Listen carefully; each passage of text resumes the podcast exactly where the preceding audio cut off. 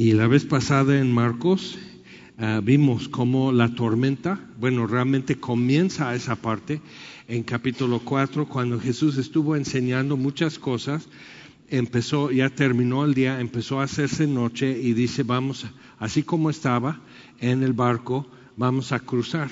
Entonces cruzaron el lago o el mar de Galilea, el lago de Gesenaret, y cuando llegan el Gadareno sale, o sea, sale de entre las tumbas y este y es toda una escena. Y este, pero en efecto, Jesús le devuelve su futuro. Él quería ir con Jesús, que es muy propio, o sea, después de todo lo que pasó y encontrarse ya en sus cinco sentidos, este, o sea, como, como toda esa pesadilla borrado de, de los demonios y todo, y por fin paz y sentado a los pies de Jesús y quería irse con él, eh, no, era, no iba a ser posible porque como extranjero, eh, como gentil, cruzando y entrando en Capernaum y andando con Jesús como sus discípulos no se iba a poder. Simplemente no le iban a dejar en sinagogas, o sea, siempre iba a haber un problema, pero le da otra cosa que hasta es mejor. Es ese primer misionero, Jesús lo envió a su casa, y a los suyos para contarles todo lo que Dios había hecho por él. Es interesante porque Decápolis entonces son diez ciudades en una zona que hacía como una franja entre Persia y el Imperio Romano, o sea, para asegurar el paso este, a, espías y tropas y todo eso, que gente leal a Roma estuviera viviendo ahí. Entonces, pues se sube al barco y regresa, cruza de, sureste a, noroeste y llega otra vez a Capernaum. Entonces vamos a tomar esto desde versículo 21. Y hemos visto, y pues si, si te gusta ponerle este, nombres a tus luchadores. Tuvimos el indomable, fue el Gadareno, al principio del, capítulo. Dice, ¿cómo te llamas? Legión, porque somos mucho. Y doce uh, mil tropas. Eh, en diferentes tiempos cambiaban los números, pero podemos decir con algo de certeza que doce mil. O sea, uno es suficiente. Créeme, yo he enfrentado gente con problemas de ese tipo. Uno ya es mucho, sale sobrando. Doce mil es una locura total. Y, este, y todo lo que es, o sea, Jesús está así con total calma, calma, tratando con él, hablando con él, echando fuera a los demonios, le ruegan permiso a Jesús, es algo que muchas veces los que cuentan de estas cosas omiten que como que es mucho mejor decir, pues yo me enfrenté a siete en la calle, les puse a correr y, todo eso, y, pues realmente con esto no es tu nombre ni es tu poder, entonces no hay de qué jactarse ni por qué engrandecer la historia. Pero yo me imagino a los discípulos junto a Jesús y todo esto, y es bastante incómodo. Este, hay una presencia maligna en eso de acusación está envenenando tu cabeza, está diciendo todo lo que has hecho, como que hay una base de datos, todo lo que has hecho, que no eres digno, que eres un pecador, que cállate, que cierra tu boca. Entonces es tremendo. Entonces ahí están ellos con, Jesús y cuando llegan los del pueblo encuentran al Gadareno, el, el ex endemoniado. Gadara era el pueblo, entonces él era el único, se supone, gadareno endemoniado, pero como que ya decimos que cualquiera que es extremo le llamamos gadareno y no es. Pero entonces ellos le encuentran al, gadareno eh, sentado y vestido y en su cabal juicio. Y es importante porque estaba desnudo, lleno de, cicatrices, se, golpeaba y se cortaba con piedras, le, ponían este, cadenas y rompía las cadenas. Entonces súper lastimado, con heridas y cicatrices y todo eso, pero ahora está vestido. Ahora, ¿cómo se vistió? Entonces, después de, tiempo incómodo, los mismos discípulos le tienen que vestir de lo que ellos traen. Entonces, este, él ya bien, y, Jesús dice, ahora ve a, a, los tuyos y cuéntales tan grandes cosas que Dios ha hecho con él. Entonces, versículo 21 Pasando otra vez Jesús en una barca a la otra orilla, se reunió alrededor de él una gran multitud y él estaba junto al mar. Es muy importante en, esta parte, en esta etapa, la popularidad de Jesús está a su máximo. O sea, donde Él va, siempre va a ir una multitud. Y en Juan 6 llega un momento que Jesús empieza a peinar eso porque le están eh, siguiendo, por ejemplo, dice, me están siguiendo porque ayer comieron y llenaron su estómago, porque multiplicó el pan, por eso me están siguiendo hagan la voluntad de Dios. O sea, busquen la pan, el pan que a vida eterna permanece. O sea, busquen eso. Si se van a cansar, si van a caminar a cuántos kilómetros y todo eso, busquen eso. Entonces, y ya agranda eso, le están preguntando más y empieza a explicar y de repente como que se quedan así muy incómodos. Y entonces él dice a los discípulos, dice, ustedes también ya se quieren ir, porque algunos dicen, es muy duro como que eso ya no me late. Entonces ustedes también, y Pedro dice esa frase tan clásica, ¿a, quién iremos? Y eso es, eso es tan importante para nosotros ver que no es mi conveniencia, aunque sí me conviene seguir a Jesús, pero no es por conveniencia, porque hay dolor y pérdida y fastidio y muchas cosas en el camino con Jesús. O sea, no es eh, una excursión a Six Flags o algo así, no es un viaje a, a otro país y todo pagado y vamos a ver esto y hoteles y todo, no. O sea, muchas veces es sacrificio y pérdida y rechazo y todo eso pasa. Entonces tienes que saber, esto es verdad, esto es verdad. Entonces Pedro dice, ¿a quién iremos si tú tienes las palabras de vida eterna? Entonces pues, tenemos que aguantar vara y aguantaron. Entonces se reúne una multitud alrededor de él y él estaba junto al mar. Y vino uno de los principales de la sinagoga llamado Jairo, y luego que le vio se postró a sus pies Ahora, vamos a regresar a capítulo 3. Había una sinagoga en Capernaum y vimos, o sea, lo que ves ahí son las ruinas sin techo, las ruinas de lo que reconstruyeron después de un terremoto en el mismo sitio. Entonces usaron los cimientos y cabrían como 300 personas. Y puedes ver dónde se sentaban, alrededor donde habrían bancas y todo eso, y, esos niños y mujeres. Y a veces dicen, no, pues entonces siempre están discriminando contra mujeres.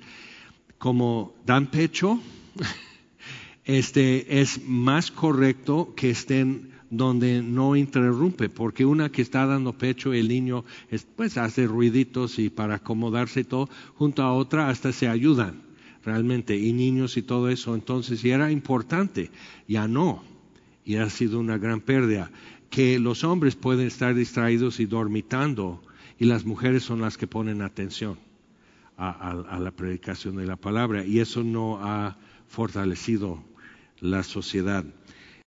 Entonces, están con todo eso en la sinagoga. Otra vez entró Jesús en la sinagoga. Capernaum era como su base, que era cabecera y punto de entrada eh, de las caravanas del oriente. Entonces era un lugar muy importante, aunque no muy grande ciudad, pero muy importante para difusión de información. O sea, si vas a predicar el Evangelio, si vas a dar buenas nuevas y sanar enfermos y todo eso, pues cuanta más gente pasa frente a ti, mejor. Entonces, este, y allí había un hombre que tenía seca una mano. Ahora, él podría estar en la sinagoga, mas no podría estar, entrar en el templo en Jerusalén por, por el, el daño a su mano. Entonces, y obviamente le va a afectar su vida para trabajar y muchas cosas. Es, es un minusválido, no, no tan minus como un paralítico, pero sí minusválido. Y le acechaban, porque ven eso. Él tiene una necesidad y Jesús sana. Lo saben, ¿ok? Nadie está negando que Jesús haga, haga milagros y que son reales. Eso necesitamos ver eso también, que no, no decían es que son trucos, es que es hipnosis, o sea, esos, esos tiempos modernos, o sea, eh, querían tanto ver un milagro que lo vieron, pero no sucedió nada. Esta gente no está negando que Jesús hace milagros. El problema es que si es sinagoga es porque es el día de reposo y entonces como que algún rabino por ahí, dijo, no tienes que hacer milagros en el día de reposo. Ok, ¿cuántos milagros, milagros, milagros has visto en tu vida? Una, una maravilla, una sanidad. Okay, vamos a decir, quizás en tu vida, uno o dos, por eso son milagros. Cuando no has visto a alguien por mucho tiempo y llega, dices, ¡qué milagro! Entonces es algo totalmente fuera de lo común. Ahora, la ley en el Antiguo Testamento dice que no harás ningún trabajo usual en el día de reposo. Ok, no es usual un milagro, por definición. Número dos, para Dios eso no es trabajo. Entonces, pues realmente, ¿qué? Era el mejor momento, entre más testigos de la presencia de Dios con ellos, mejor, más consolación, más esperanza, una mejor expectativa de que el Mesías, este sí es el Mesías y viene algo bueno. Entonces le están acechando para ver si en el día de reposo los, le sanaría a fin de poder acusarle acusarle no de quebrantar la ley, sino de no respetar la tradición derivada de la ley. Entonces, ah, dijo al hombre que tenía la mano seca, Jesús no era un miedoso, ¿eh? pero tampoco era un rascapleito, simplemente iba derecho a lo que tenía que hacer. Dice, levántate y ponte en medio. Ahora, eso no sería como hoy tenemos una reunión de iglesia, de, congregarnos, no sería exactamente lo mismo. Normalmente estarían entrando y saliendo diferentes momentos durante el día de reposo y tenían que tener la sinagoga a una distancia corta para caminar, no ir en burro, no ir en carreta o algo así, entonces estarían así, entonces van y vienen. Hay otra ocasión que estaban en la sinagoga y regresan y arrancan espigas y están comiendo espigas los discípulos y otra vez es técnicamente cosechar. Entonces eso está quebrantando el día de reposo. Entonces, o sea, eso era, la mentalidad y todo eso, eso es extra bíblico que los rabinos habían agregado. Entonces, levántate y ponte en medio. Entonces, habría un espacio en medio porque todas las sinagogas tenían su puerta, su entrada hacia Jerusalén. Entonces, si es Galilea, eh, la entrada al tabernáculo da al sur. Y la orientación y todo siempre va a ir hacia el templo. Entonces, y la cátedra de Moisés, o sea, un, asiento un poco elevado, eh, era junto a la puerta. Entonces, nada de que vas entrando muy así como quitado de la pena y silencioso 20 minutos tarde. O sea, si va a comenzar a tal hora este, la reunión en la sinagoga, o sea, todos están entrando y el rabino está hablando. Entonces, ¿eso recuérdalo cuando sientes que de repente es un poco estricto? No, nada estricto. Entonces, las iglesias en Europa empezaron a hacer al contrario, que entras así con el crucifijo, todo eso frente a ti. O sea que eso es el objetivo de estar ahí presente. Entonces la sinagoga era más bien como una escuela. Pero otra vez, o sea, ¿por qué pones el profesor así? Si tú ves en escuelas, en cualquier aula, normalmente el profe tiene su mesa o su escritorio cerca a la puerta. ¿Okay? Entonces están con eso y Jesús dice, hagan lo que dicen los escribas y, los, fariseos, hagan lo que dicen, porque están en la cátedra de Moisés. Entonces Jesús en la sinagoga en Nazaret, por ejemplo, pide el rollo de Isaías, lo lee, lo cierra otra vez, lo entrega al encargado, lo guarda en el gabinete. Es toda una ceremonia porque es la palabra de Dios. Y hoy simplemente estamos así. Llegas a tu casa, echas esto sobre el sofá o en el asiento de atrás de tu coche, metes lápices y cuánta cosa ahí, postales, tu lista de compras en el súper, así, vámonos. Entonces, diferente hoy. Pero entonces todos así oyendo y poniendo atención.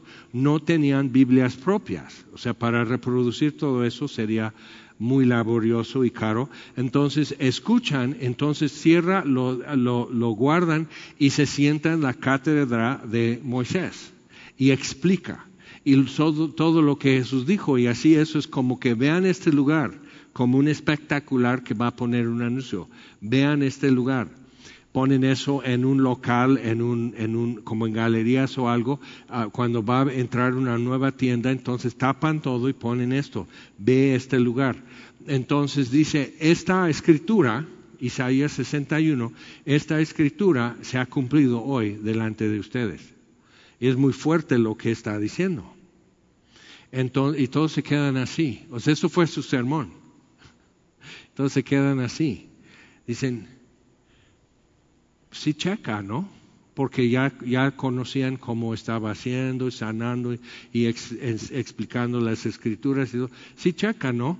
Y otros dicen, ¿cómo? ¿Cómo? No. O sea, él jugaba con mis hijos cuando eran niños. Entonces, fuera de Nazaret, como que sube, está como en una joya, y fuera de Nazaret, y una parte sube más así, llega hasta un lugar más alto, y luego hay un precipicio, y lo sacan de la sinagoga y lo quieren aventar de ahí. Porque, o sea, los que prevalecieron en su confusión, en su dilema, eran los que no, este no, no, que no viva. ¿Por qué? Porque dijo algo que no entiendo. Te das cuenta que algo espiritual está sucediendo cuando se pone tan conflictivo, porque qué ofende de lo que acababa de decir. Y empiezan a decir, no, pero eh, mira, aquí está, o sea, no es hijo de María y José, no están aquí sus hermanas y sus hermanos son y les dan sus nombres, o sea, es uno de nosotros, aquí ha vivido, o sea, profetas no van al kinder con mis hijos. Pues entonces, ¿a dónde van? O sea, no bajan del cielo entonces, eh, la mentalidad que tenían cuando Jesús se presenta ante su nación era como raro. bueno, que entonces, ¿cómo es un profeta? Pues muy santo. Ajá, ¿y qué más? Entonces, ¿cuántos de nosotros tú empiezas a, creer y a, estudiar la Biblia y decides si voy a seguir a Jesucristo y traes cuántos conceptos que nada que ver? ¿eh? Que quién sabe de, qué Netflix o algo, de dónde sacaste ese concepto tan raro, tan incompleto. Entonces ellos están así y les hace una pregunta. Versículo 4. ¿Es lícito en los días de reposo hacer bien o hacer mal? Salvar la vida o quitarla. Pero ellos callaban. O sea, Jesús lo pone muy claro que esto no es complicado como ellos lo habían complicado, es muy directo, es muy claro que, es correcto en el día de reposo. Entonces, mirándoles alrededor con enojo, entristecido por la dureza de sus corazones, dijo al hombre, extiende tu mano.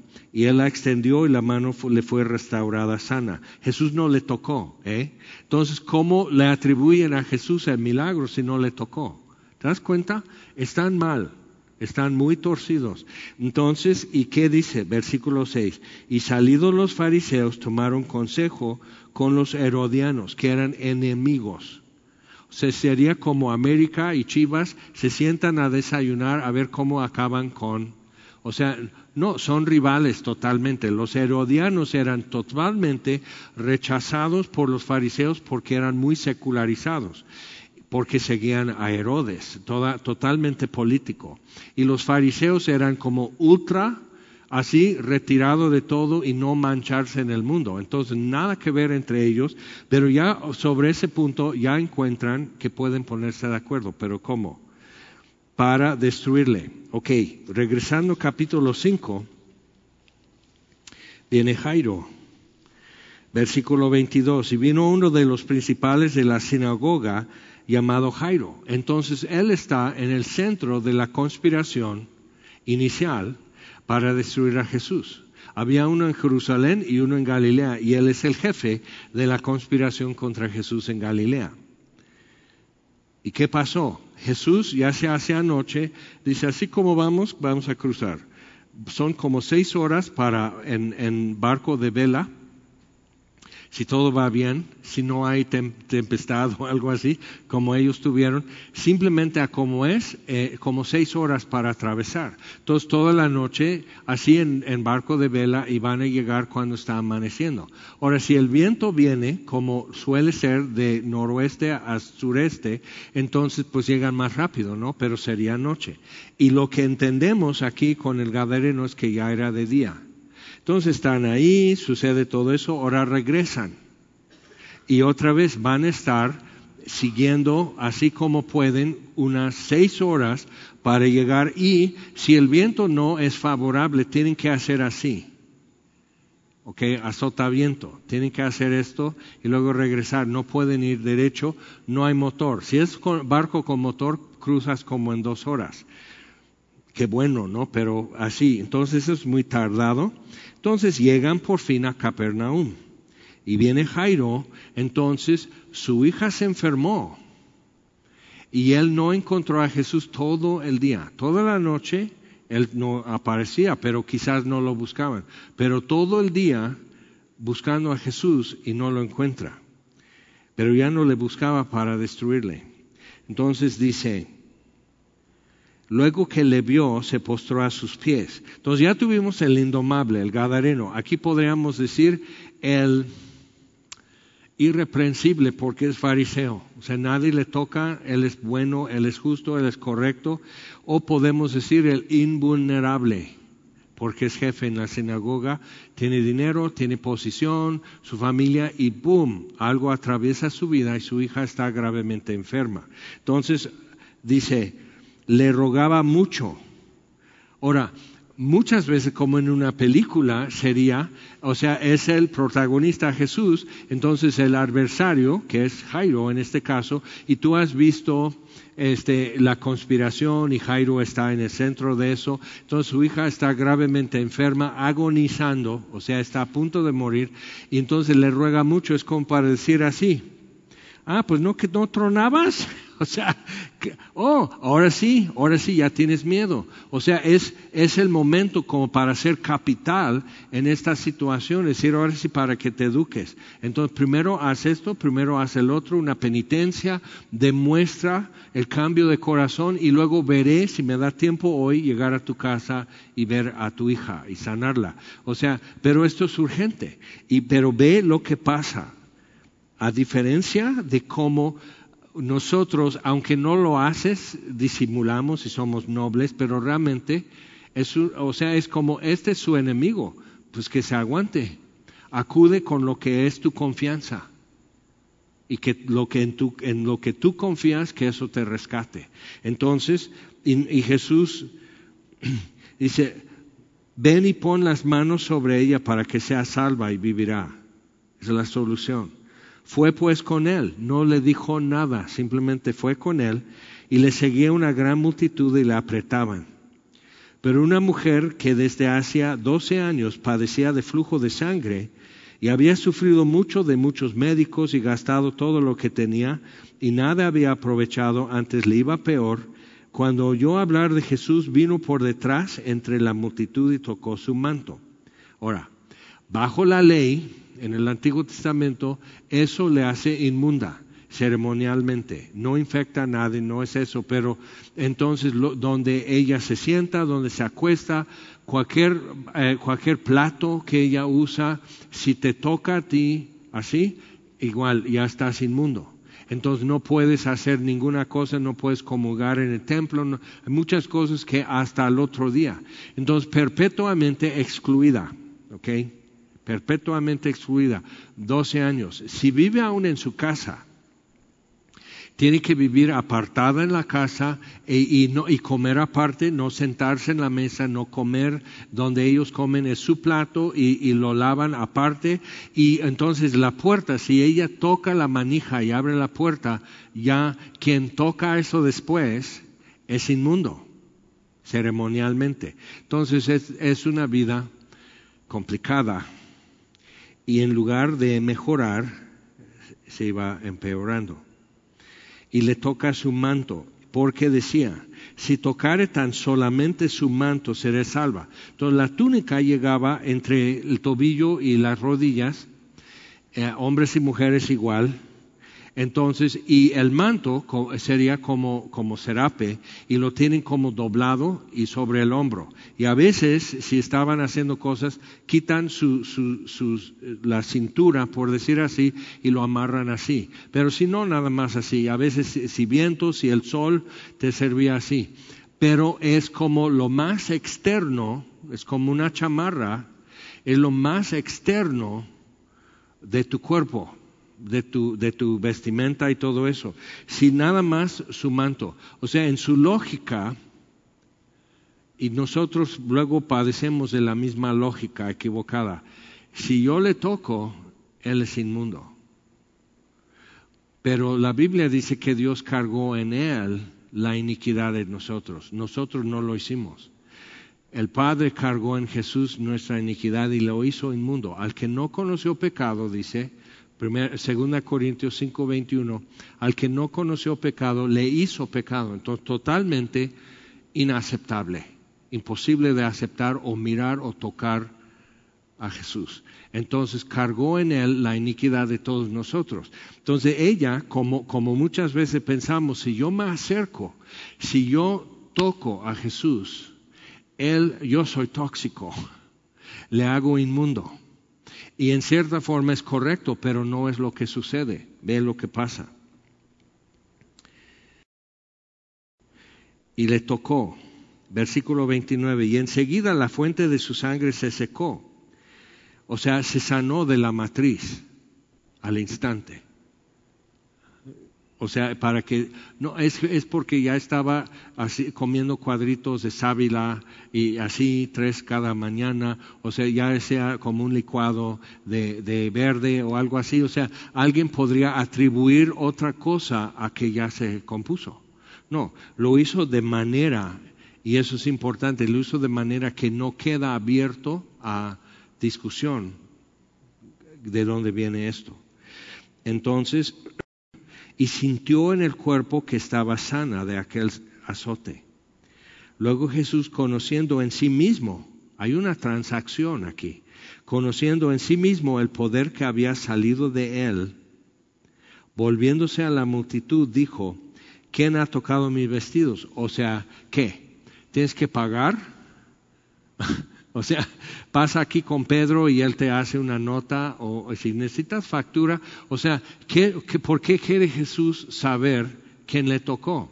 Y los discípulos, con su famosa lógica, dicen, sus discípulos le dijeron, ¿ves la multitud que te aprieta? O sea, ellos ya fastidiados. Dejaron una multitud, cruzaron el mar de Galilea, estuvieron con un loco y un pueblo de locos. Entonces regresan y otra vez una multitud y gente necia y todos empujando y todos jaloneando y todos pisando tus pies y todo así. Y es fastidio. Y ves la multitud que te aprieta y dices, ¿quién me ha tocado? O sea, ¿quién no te tocó?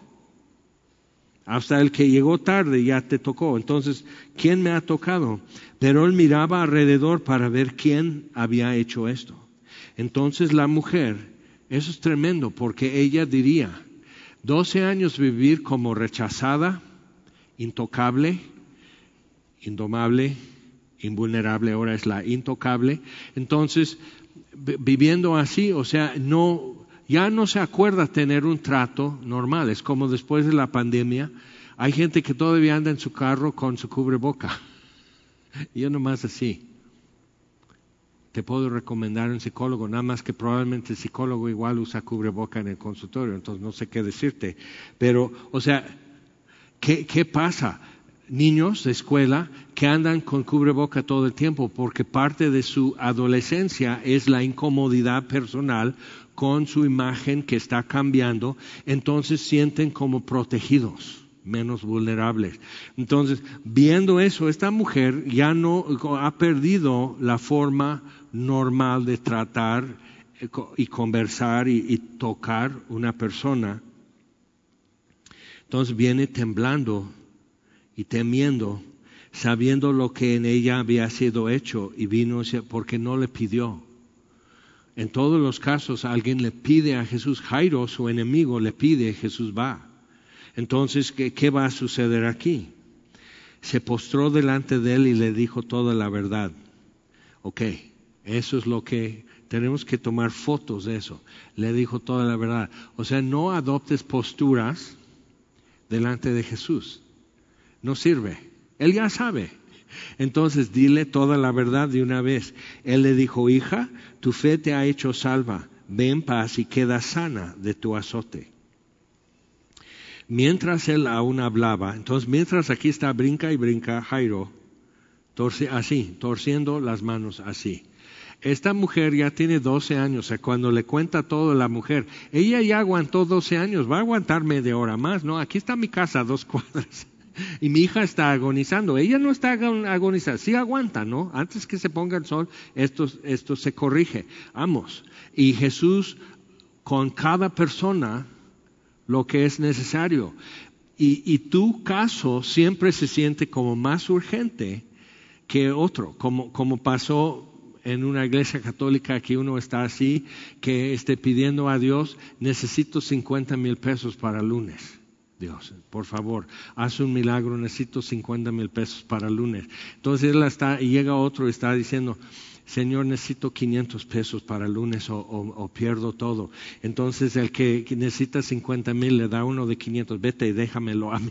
o sea, no le interrumpas. Entonces tienes a Jairo y la mujer y dices, dale dos aspirinas y yo llevo a Jesús a su casa a ratito, pero que nos espere. Y Jesús hace lo que hace. Y como en el caso de Lázaro, con María y Marta, sus hermanas y todo eso, no entienden por qué no viniste a tiempo. Pudiste haberlo hecho, pero resucita a Lázaro, por eso no vine a tiempo. Y eso simplemente no queda en nuestra lista de, de posibles razones por lo que él hace o no hace. Entonces, Mientras él aún hablaba, vinieron de casa del principal de la sinagoga, diciendo, tu hija ha muerto, ¿para qué molestas más al maestro? Pero Jesús, luego que oyó lo que se decía, dijo al principal de la sinagoga, no temas, cree solamente. Es su enemigo, Jairo, no temas, porque él puede decir, esto es lo que me pasa por querer destruir a este hombre. Y la mujer, porque no pedí, la forma de pedir está la forma de dar, y como no pedí, entonces ya va a retirar la sanidad y voy a seguir enferma. Y no hay otro remedio para mí. Entonces, ambos, y el gadareno muy aparte, pero ambos están teniendo que voltear su concepto de cómo puedo acercarme a Jesús y qué puedo esperar de Él no temas, cree solamente. Y no permitió que le siguiese nadie, sino Pedro, Jacobo y Juan, hermano de, Jacobo. Entonces los demás nueve tienen que dejar quedarse con la multitud y los paparazzi y todo eso. O sea, contestando preguntas o viendo qué y por qué no, no les dejaron entrar. ¿Ustedes qué? ¿Están muy manchados? ¿Qué pasó? Entonces no sabemos, pero siempre Pedro y Juan y Jacobo jalan más con él y sí se siente gacho ser tan chafa, o sea, los deja así, con, con la bola, hagan lo que pueden. Y estos tres, ¿por qué? Porque hay un hombre y su esposa que su corazón está roto. Y no necesitamos una multitud, y no necesitamos más ruido y más gente abriendo su boca. O sea, ves, dentro de eso te das cuenta que Jesús está haciendo algo muy pensado y muy correcto. está pensando en los más afectados. Y dice, y entrando les dijo, ¿por qué? Ah, dice, vino a la casa del principal de la sinagoga y vio el alboroto y, a los que lloraban y lamentaban mucho. Entonces, en un velorio de ellos, traen mujeres, no como rezanderas, que hasta eso tiene como un, es más sonoro y bla, bla, bla, y todo me ruega por él, ruega por él. Entonces hay algo como, como así, que, que en el duelo como que te, te hace un masaje, como que te tranquiliza pero eh, están todos así golpeando el pecho y gritando las mujeres y llorando y contrataban mujeres que vinieran así de luto y a gritar lo, lo, lo, que es no, no, no, o sea, negando esto, rechazando cómo puede ser, es una tragedia, es su única hija. Y entrando les dijo, ¿por qué alborotáis y lloráis? La niña no está muerta, sino duerme. Y se burlaban de él.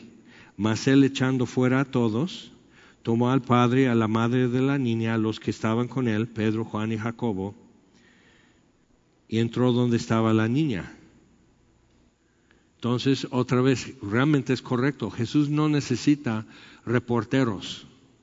Y Jairo y su esposa tampoco necesitan. Entonces, señor Jairo, después de estar en un complot contra Jesús y ahora que, eh, Jesús hizo un milagro para, y, le, le devolvió la vida de su hija, ya cambió de postura, o sea, no, fuera.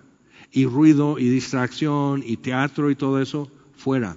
Es muy importante ver eso porque cuando nos reunimos como cristianos hay razones por qué cuidamos de no interrumpir, de no distraer, de no hacer visiones y todo precisamente para que Jesús sea el centro de lo que está sucediendo.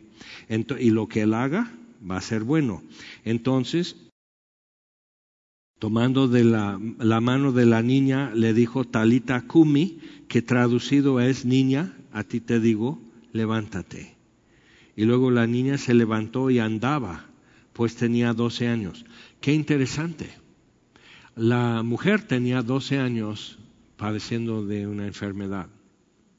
Entonces, en el año que esta niña nació, esta mujer se enfermó. Entonces estaban viviendo y caminando, y Jairo y su esposa criando a su hija, y todo así su vida. Esto va de mal en peor, esto va creciendo y cada día más bella su hija. Entonces, así, pero todo cambia un día para ambos. Y para Jairo, y el Gadareno lo dejaron allá y él les mandó. Ah, luego la niña se levantó y andaba, pues tenía 12 años, y se espantaron grandemente. ¿Quién? Jairo, su esposa, y Pedro y Juan y Jacobo. Hasta capítulo 11 en, en, Juan, entonces es casi cuando Jesús va a ser crucificado, es cuando levanta a Lázaro. Entonces, como que esto ahora vienen de, sacar 12 mil demonios del Gadareno, vienen a esto y ellos están incómodos porque todo el rumoreo en, en Capernaum es que estos hombres no te quieren Jesús. Y tú vas a su casa, no será una trampa y así todo y luego Jesús, así, ahora denle de comer. Y luego hay gente que busca algo espiritual en el hecho de darle de comer ha estado enferma, enfermo que coma, se va a componer. Entonces es correcto, si está sanada ya va a tener apetito, denle de comer. Otra vez, no tengan miedo, no temas, cree solamente. Entonces denle de comer. ¿Qué tal si simplemente nos está diciendo como testigo qué fue, qué sucedió? Y no tenemos que como que buscar entre eso porque ya es una maravilla sin, sin más interpretación. Entonces, ahí lo dejamos, pero fue un día un poco cargado emocionalmente, el Gadareno y luego esto y la mujer y todo y la angustia de Jairo así. O sea, imagina, es que el Señor ya, ya falleció y así. Y Jesús se voltea, Él sabe lo que le están diciendo, se voltea, no temas. Y sabe que, que Jairo está angustiado. Vamos, vamos a la casa. Pero ya qué? Otra vez, piensa en eso. ¿Dónde has estado en un momento y dices, yo sé que Dios tiene poder, yo sé que Dios puede hacer cosas y, es Dios, pero ya qué? ¿Ya para qué? ¿Okay? ese día terminó diferente para Jairo, para la mujer, para el gadareno, ni se diga.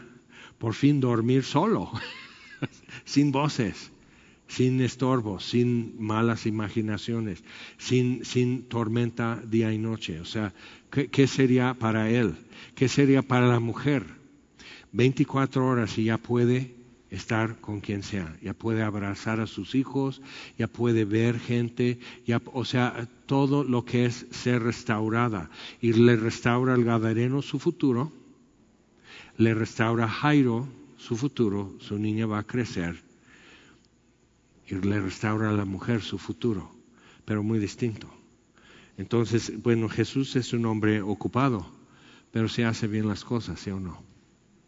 Vamos a orar. Señor, te damos gracias por tu palabra. Y tú sabías, Señor, que necesitamos no solo un Salvador, un hacedor de milagros, hasta un Salvador que llegue tarde según nosotros y hace bien las cosas. Y necesitábamos ver que tú eres el autor de todo el universo y no necesitas que te digamos cómo se tienen que hacer las cosas. Y pensamos en Pedro y los demás discípulos. Cada vez, cada día están con la boca abierta tratando de asimilar y todo está chocando con su religión aprendieron. Y con las escrituras delante de ellos no hay no hay choque, no hay contradicción. Y Señor, lo que nosotros necesitamos, porque la niña de nuestro pueblo está agonizando y no podemos hacer nada. Y necesitamos que Jesús de Nazaret, el de las escrituras, el que hace bien las cosas, y que llega cuando va a llegar, pero cuando llega las cosas cambian necesitamos que ese Jesús atraviese la ciudad. Y una multitud distraída, interesada, ignorante, muchos eh, curiosos y todo, pero entre ellos anda Jairo, entre ellos anda una mujer enferma. Detrás de todos hay un gadareno que quería estar y no podía y cuando se puso el sol el día fue diferente. Y necesitamos eso, Señor. Que tomes la niña de este pueblo de la mano y le hables. Porque nosotros no lo podemos hacer. Señor, yo te pido por Cuatetelco y lo que allá mañana se va a poder realizar que vayas delante de, los de aquí que van, eh, que abras ojos, que abras corazones en las escuelas y que de repente eh, estén mirando. Jairo, un gadareno, la niña que abra sus ojos y lo primero que ve es Jesús tomando su mano Y lo último que supo es que no queremos ir a sinagogas si está ese hombre enseñando, porque es malo. Y le, le volvió a la vida. Su vida cambió. Necesitamos esto, Señor. En Cuatetelco lo necesitan también. Y pedimos que tú hagas lo que nadie puede hacer. Y que nos envíes también. Y te lo pedimos, Señor encarecidamente, por favor, y que Jesús sea proclamado el día de mañana y en otros muchos lugares donde que ni sabemos, pero donde también tenemos que andar. Y te lo pedimos en el nombre de Jesús. Amén. El Señor les bendiga.